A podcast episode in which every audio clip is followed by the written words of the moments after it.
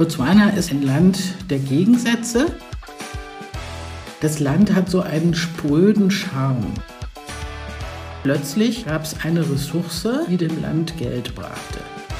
Tourismus landesweit zu entwickeln, wird diskutiert. Die Elefanten sind Fluch und Segen zugleich für Botswana. Die Reisebotschaft. Ferngespräche um den Globus. Willkommen zur Reisebotschaft in Botswana. Wir begrüßen die deutsche Botschafterin in der Hauptstadt Gaborone, Margit Hellwig-Bötte. Dumela Ma. Emma, einen schönen guten Morgen, Dumelangma. Frau Botschafterin, bei Botswana denke ich an Elefanten und an das berühmte Okavango-Delta. Das wird aber nicht alles sein. Worüber sprechen wir heute? Ich glaube, wir können über die Entwicklung Botswanas sprechen. Ähm, wir können darüber sprechen, wie Botswana war 1966, als das Land unabhängig war und zu den ärmsten Ländern Afrikas gehörte. Und wir können darüber sprechen, wie Botswana heute aussieht. Äh, ähm, ein Upper Middle Income Country, wie man sagt, also ein Land mit einem bescheidenen, aber doch äh, sichtbaren Wohlstand äh, und einem Land, das in der Lage ist, seine Vorkommen von Diamanten, Kupfer, Kobalt und anderen Rohstoffen äh, ordentlich zu managen. Davon gibt es eine Menge, ne? Ja, das ist eine Menge. Botswana äh, ist eigentlich in Sachen Bergbau ähm, ganz gut aufgestellt äh, und der Bergbau trägt auch zu einem guten Drittel zu den Einkünften des Staates bei. Wir können aber auch über die andere Realität Botswanas sprechen, nämlich die Armut im Lande, das soziale Gefälle, die Tatsache, dass in den ländlichen Gebieten dieses Landes, und da gibt es viele von, das Leben nicht so toll ist wie hier in der Hauptstadt und in diesem, was ich immer als Speckgürtel an der südafrikanischen Grenze bezeichne. Also Botswana ist ein Land vieler Gegensätze, aber ähm, es ist ein Land, das ein tolles Potenzial für Tourismus hat, das ein interessantes Reiseland ist und ähm, mit Sicherheit äh, eine Reise wert ist. Fangen wir doch mal ganz früh an. 1966 wurde die Unabhängigkeit erlangt von Großbritannien. Und da sah das, also da waren die Voraussetzungen erstmal nicht die besten für das Land. Also 1966 soll es in diesem Land keine einzige geteerte Straße gegeben haben. Es war alles eher dörflich. Es gab nicht mal eine richtige Hauptstadt. Die jetzige Hauptstadt Gaborone musste aus dem Boden gestampft werden, weil das Gebiet früher aus einer Stadt namens Mafikeng, die aber dummerweise in Südafrika lag, nachdem die Grenzen dann ordentlich gezogen waren, musste also Gaborone aus dem Boden gestampft werden. Also alle haben hier von vorne angefangen und das Land war bitterarm. Und dann hat man die Diamantenvorkommen entdeckt. Und das war natürlich äh, großartig für das Land, weil plötzlich gab es eine Ressource, die dem Land Geld brachte. Und man muss sagen, dass der damalige Präsident äh, Sireze Kama es wirklich gut verstanden hat, ähm, diese Verhandlungen mit den, ähm, sagen wir mal, Diamantenverarbeitern, also das ist vor allen Dingen äh, die Firma De Beers gewesen, die auch heute immer noch der Partner Botswanas ist, so zu gestalten, dass für das Land relativ viel rausgesprungen ist. Und er hat es auch verstanden, das Management so hinzukriegen, dass die Einkünfte jetzt nicht nur der Elite des Landes äh, zugute kamen, sondern wirklich dem Staat. Und mit dem Geld wurden dann eben Straßen gebaut, Krankenhäuser, Schulen, also eine Infrastruktur, die ähm, eigentlich verglichen mit vielen anderen afrikanischen Ländern relativ gut ist. Also es wurde richtig angepackt. Ja, es wurde damals äh, richtig angepackt. Ähm, natürlich ist das alles nicht so einfach gewesen, weil man musste ja vor allen Dingen erstmal dafür sorgen, dass es gut ausgebildete Leute gab.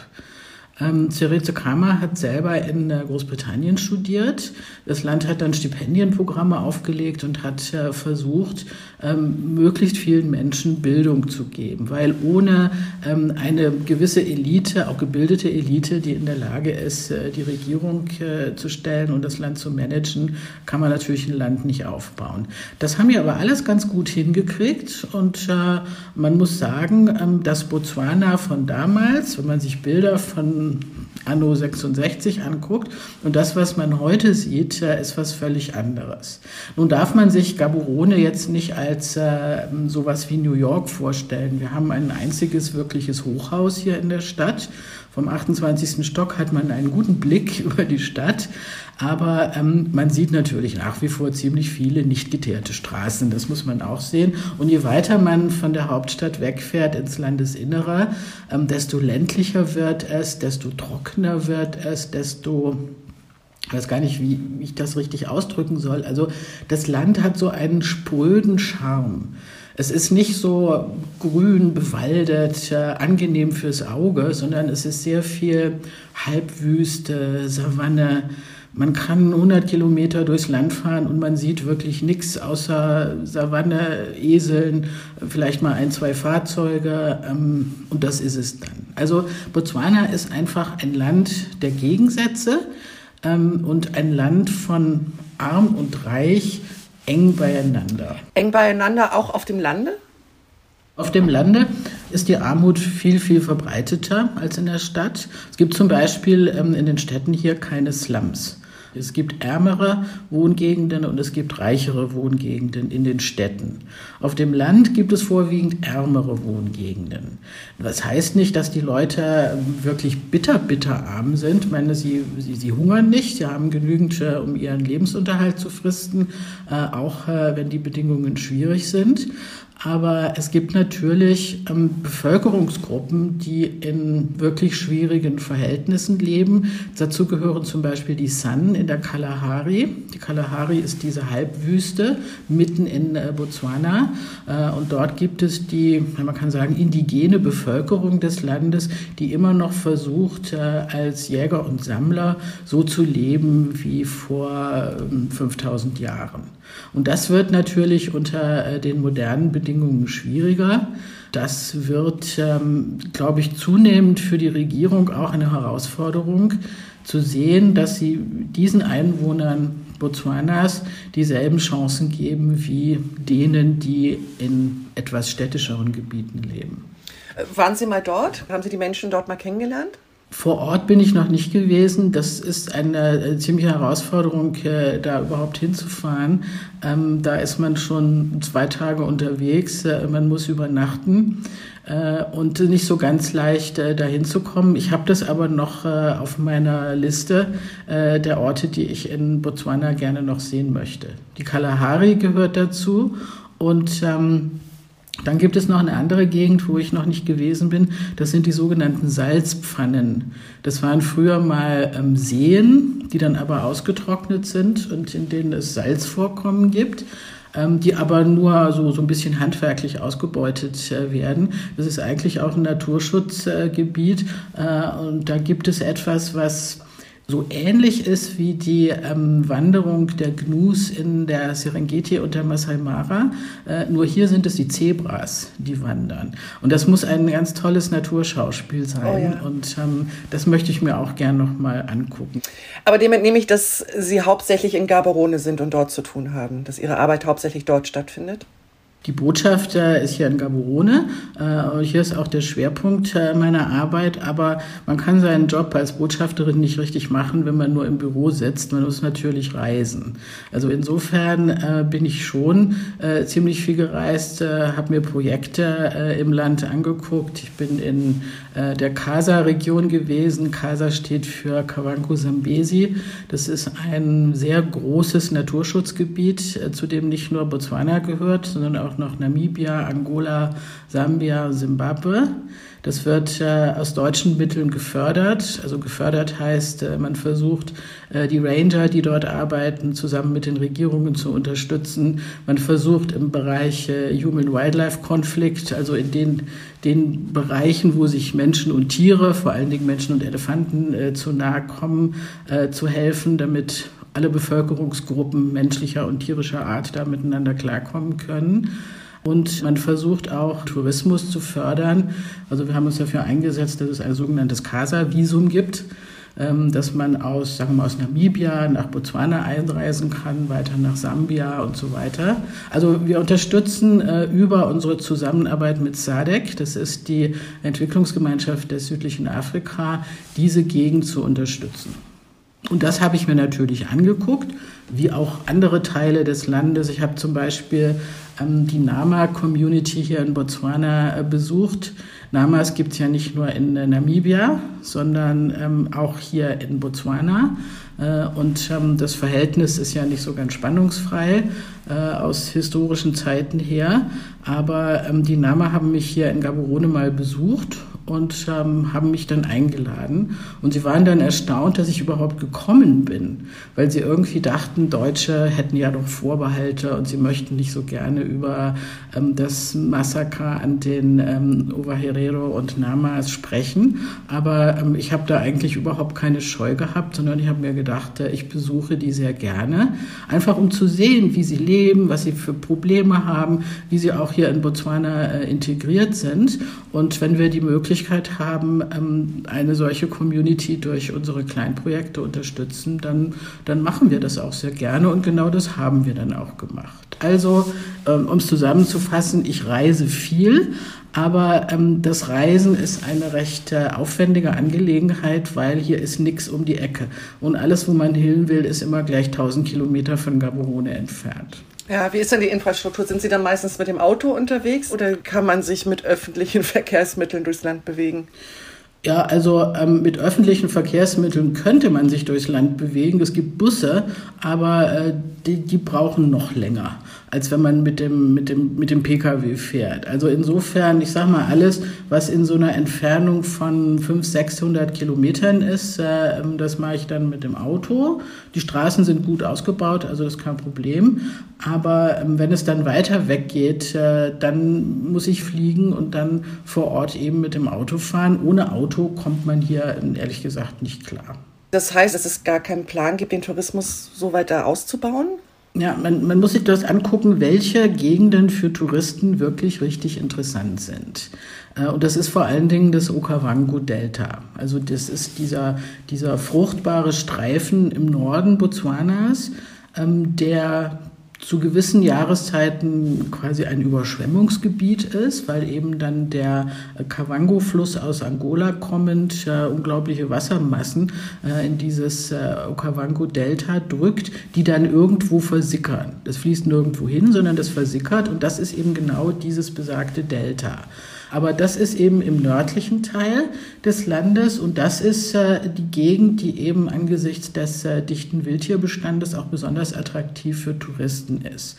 Da fliegt man dann aber hin. Und man kann jetzt nicht nur von Gaborone dahin fliegen, es gibt auch direkte Flüge aus Kapstadt äh, dorthin, äh, aus Johannesburg. Es gibt Touristen, die erst die Victoria-Fälle in Simbabwe oder Sambia angucken und dann dorthin fliegen. Also das geht eigentlich alles äh, mit Fliegen. Ähm, diejenigen, die fahren wollen, ähm, die mieten sich dann dort ein Auto und ähm, soweit sie sich das zutrauen und entsprechend Landeskenntnis haben, fahren die dann eben auch durch die Gegend. Das Problem ist, dass der, der Bereich Gaborone touristisch einfach nicht so attraktiv ist. Das ist eben eine, eine Hauptstadt, die äh, nach 1966 hier aus dem Boden äh, gestampft wurde. Da gibt es wenig Sehenswürdigkeiten. Es gibt so einen kleinen Nationalpark äh, hier um die Ecke, ähm, der ganz interessant ist, aber es ist im Wesentlichen Verwaltungszentrum ähm, und es hat jetzt nicht so wahnsinnig viele Sehenswürdigkeiten.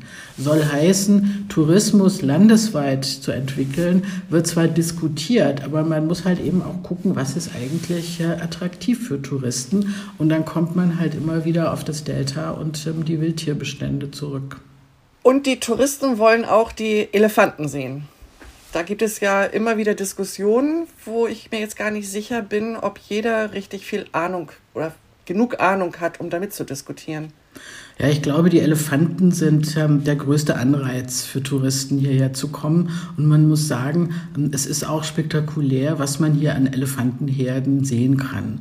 Und wenn man dann mit so einem Safari-Fahrzeug in einer Gruppe von 50, 60 Elefanten in einem Flussbett steht und die gehen alle so um das Auto rum. Das ist wirklich ein ähm, Erlebnis, das man nie wieder vergisst. Das ist eine tolle Sache. Genauso äh, ist mir das äh, passiert und ähm, es war einfach großartig.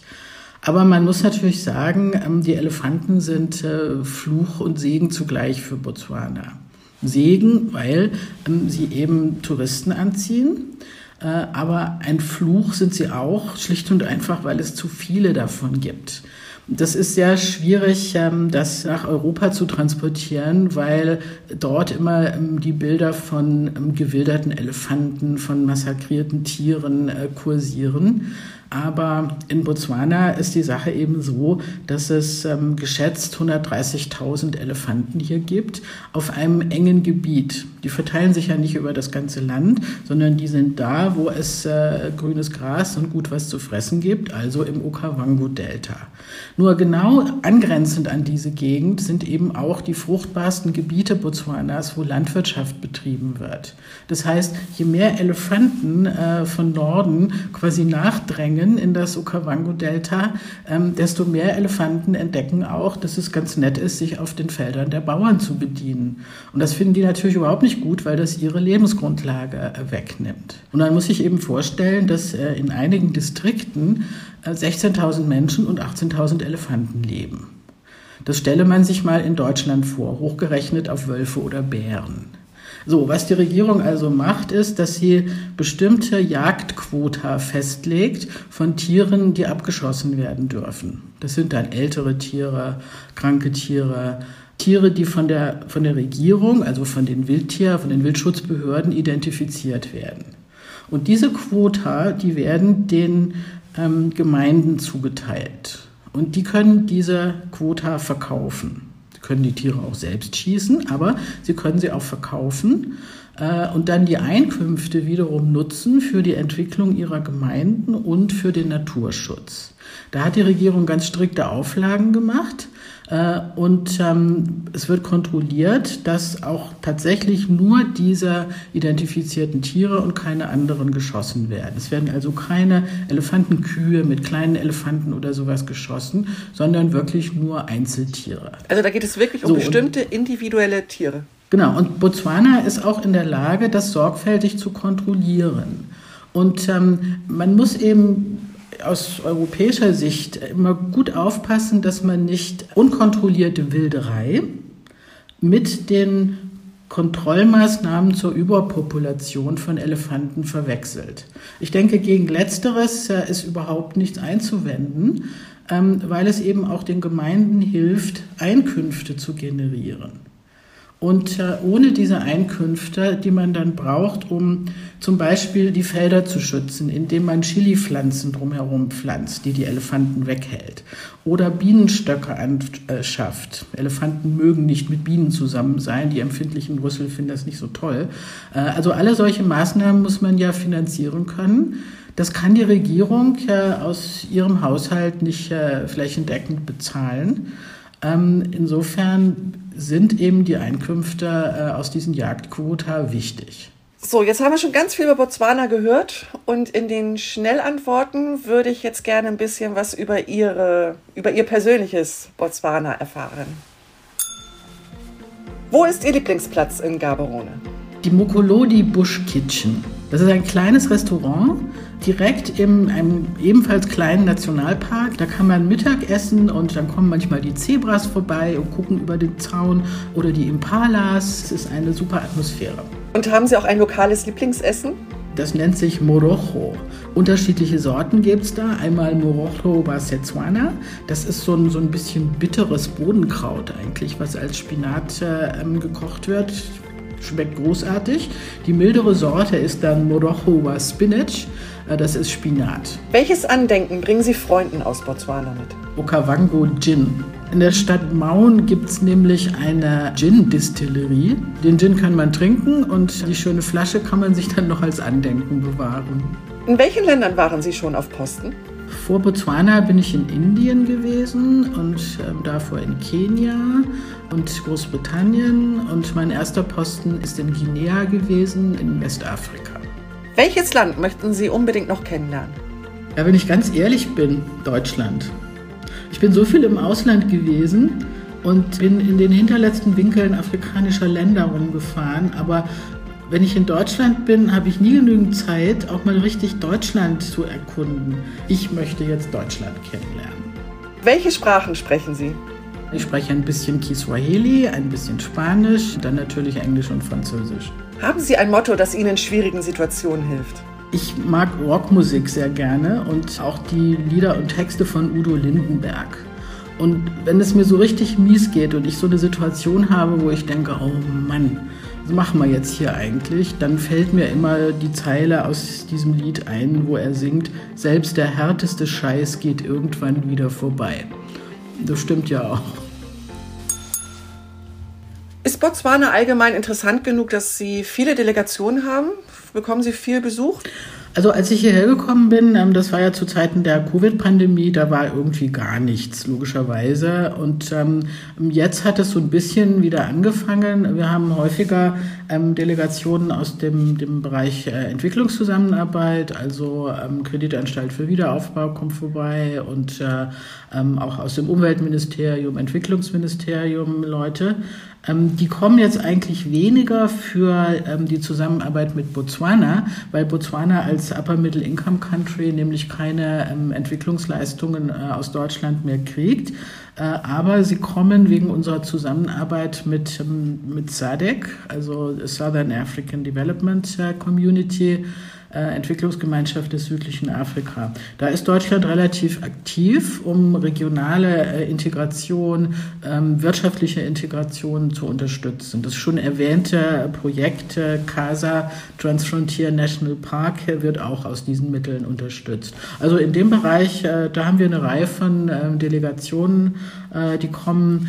Politische Stiftungen kommen auch öfter hierher. Wir haben hier eine Vertretung der Friedrich-Ebert-Stiftung, Konrad-Adenauer-Stiftung, Stiftung äh, ist da gewesen. Jetzt haben wir eine Delegation von Global Bridges, die sich mit ähm, der Förderung von ähm, jungen Führungspersönlichkeiten beschäftigen und versuchen, deutsche und ähm, hier eben afrikanische Länder miteinander zu vernetzen. Also da passiert einiges. Wir sind jetzt nicht so sehr ähm, die Zielscheibe von ähm, Regierungsdelegationen, was aber auch damit äh, zu tun hat, dass äh, in den Jahren ähm, 18, 19 ähm, einfach jeder schon hier war. Der Bundespräsident äh, ist hier gewesen, Entwicklungsminister war da. Also da hat sich relativ viel getan und ähm, in dem Moment, wo es eben keine bilaterale Entwicklungszusammenarbeit äh, mehr gibt, da ähm, reduziert sich die Anzahl der Delegationen, die man so hat, eben schon,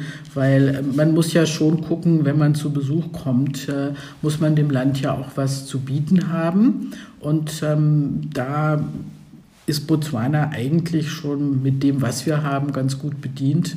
Und äh, das Land ist durchaus auch in der Lage, wenn sie die Mittel selbst äh, vernünftig einsetzen, ähm, sich in vielen Bereichen auch selbst zu helfen. Gibt es ein Handelsabkommen zwischen Deutschland und Botswana? Also Sie müssen sich vor Augen führen, ähm, Botswana hat eine Bevölkerung von 2,3 Millionen Menschen. Der Markt ist klein. Wir haben hier wenig Präsenz deutscher Firmen. Und ähm, wir werden auch nicht gerade von Anfragen aus Deutschland überrannt, dass man hier ähm, eine, eine Präsenz aufbauen will.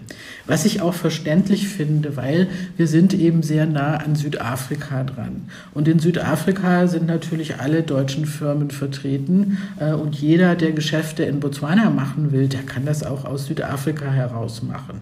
Also wir haben zum Beispiel ähm, die großen Firmen ähm, Siemens, äh, Bosch, Bosch Rexroth, KSB, ich könnte noch weitermachen, äh, die alle gut äh, im Bergbausektor aktiv sind, äh, die auch mit ähm, der Wasserwirtschaft hier zusammenarbeiten oder mit dem Stromunternehmen. aber die haben alle eine Präsenz in, in, in, in Johannesburg oder in Pretoria. Und ähm, das ist viereinhalb Autostunden oder eine Flugstunde von hier entfernt. Die müssen nicht unbedingt hier präsent sein. Das heißt, ähm, das Handelsvolumen, was wir zwischen Botswana und Deutschland haben, ist relativ gering, aber das spiegelt natürlich nicht das, was alles über Südafrika hierher kommt. Und ähm, Botswana ist in wirtschaftlicher Hinsicht sehr stark von Südafrika abhängig. Das heißt, alles, was wir an ähm, Gütern hier reinkriegen. Ein großer Teil der Lebensmittel, ähm, technische Geräte, Werkzeug, eigentlich so ziemlich alles kommt über Südafrika hierher. Und da kann man jetzt natürlich nicht kontrollieren, was da an ähm, deutschen ähm, Verbrauchsgütern irgendwie dabei ist oder äh, welche deutschen Firmen da beteiligt sind.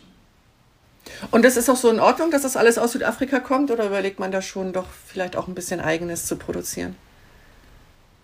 Ja, überlegen tut man das schon. Ähm, die Regierung hat äh, vor anderthalb Jahren äh, einen Importstopp für Obst und Gemüse aus Südafrika äh, erlassen, ähm, um, sie die, eigen, um die eigene ähm, Produktion anzukurbeln und zu fördern es hat auch so halbwegs geklappt, aber man rennt natürlich immer wieder in so Situationen, wo es, dann gibt es ein Überangebot an Kartoffeln, dann gibt es gar keine. Dann gibt es kein Knoblauch, dann gibt es kein Ingwer, dann gibt es keine Zwiebeln, aber dann werden wir mit Tomaten überschwemmt. Also das muss sich alles noch so ein bisschen zurechtrütteln. Äh, hat nicht überall hier ähm, so richtig Anklang gefunden, diese Maßnahme, aber die Regierung ist absolut stur und sagt, wir brauchen das, um unsere einheimische Landwirtschaft äh, zu fördern. Kann man auch verstehen. Aber in anderen Bereichen, ähm, gerade was also so industrielle Produktion oder sowas angeht, ähm, da macht es wenig Sinn, das hier machen zu wollen, weil ähm, wenn die Kapazitäten in anderen Ländern besser sind, warum muss man es unbedingt hier machen? Und in gewisser Weise profitiert Botswana auch von dem, ähm, von dem engen Austausch mit äh, Südafrika, weil das Land nämlich zur Zollunion des südlichen Afrika gehört, also mit äh, äh Südafrika und Namibia ist auch noch dabei. Und die Einkünfte aus dieser Zollunion tragen zu ungefähr einem Drittel zum botswanischen äh, Staatshaushalt bei. Wie geht's Ihnen selbst denn in Botswana? Fühlen Sie sich wohl? Ja, das ist ein großartiges Land. Das Wetter ist prima. Es ist heiß, äh, den größten Teil des Jahres. Ähm, jetzt haben wir hier Winter und da ist es kalt. Ähm, wenn ich Ihnen die Temperaturen nenne, werden Sie wahrscheinlich lachen, weil tagsüber sind es 25 Grad, aber nachts geht es runter bis auf 4. Das ist einfach kalt. Aber trotzdem, die Sonne scheint äh, und ähm, das Klima ist trocken. Äh, insofern ähm, kann man das hier ähm, sehr gut aushalten. Wie lange bleiben Sie noch? Ich habe noch ein Jahr. Wir sind seit drei Jahren hier, ja genau, ziemlich genau drei Jahre äh, und ähm, noch ein weiteres Jahr und äh, am 30.06. Ähm, fällt dann ähm, sozusagen der Hammer. Das ist dann mein Eintritt in den Ruhestand. Oh, ist das schon soweit? Das hätte ich jetzt gar nicht gedacht. Ich werde äh, im Juni nächsten Jahres äh, 36 Jahre im Auswärtigen Amt verbracht haben. Das war eine tolle Zeit, das war auch eine lange Zeit und ähm, ich glaube, damit können wir auch ein Kapitel schließen und dann ein neues aufmachen. Das hat ja noch Zeit. Erstmal wünsche ich Ihnen jetzt noch ein schönes Jahr in Gaborone und in Botswana und dass Sie sich noch all das ansehen können, was noch auf Ihrer Liste steht. Danke Ihnen vielmals für Ihre Zeit und für diesen Einblick, den Sie uns gegeben haben. Sehr gerne, hat mir viel Spaß gemacht. Alles Gute, bis dahin. Und auch euch da draußen vielen, vielen Dank fürs Zuhören. Ich hoffe, ihr seid beim nächsten Mal wieder dabei. Und bis dahin freue ich mich auch über Bewertungen und Sterne. Und wenn ihr wirklich sicher gehen wollt, dass ihr keine Folge verpasst, dann abonniert mich doch über Spotify, Google, Apple, was auch immer ihr so nutzt. Bis dahin, eure Frauke.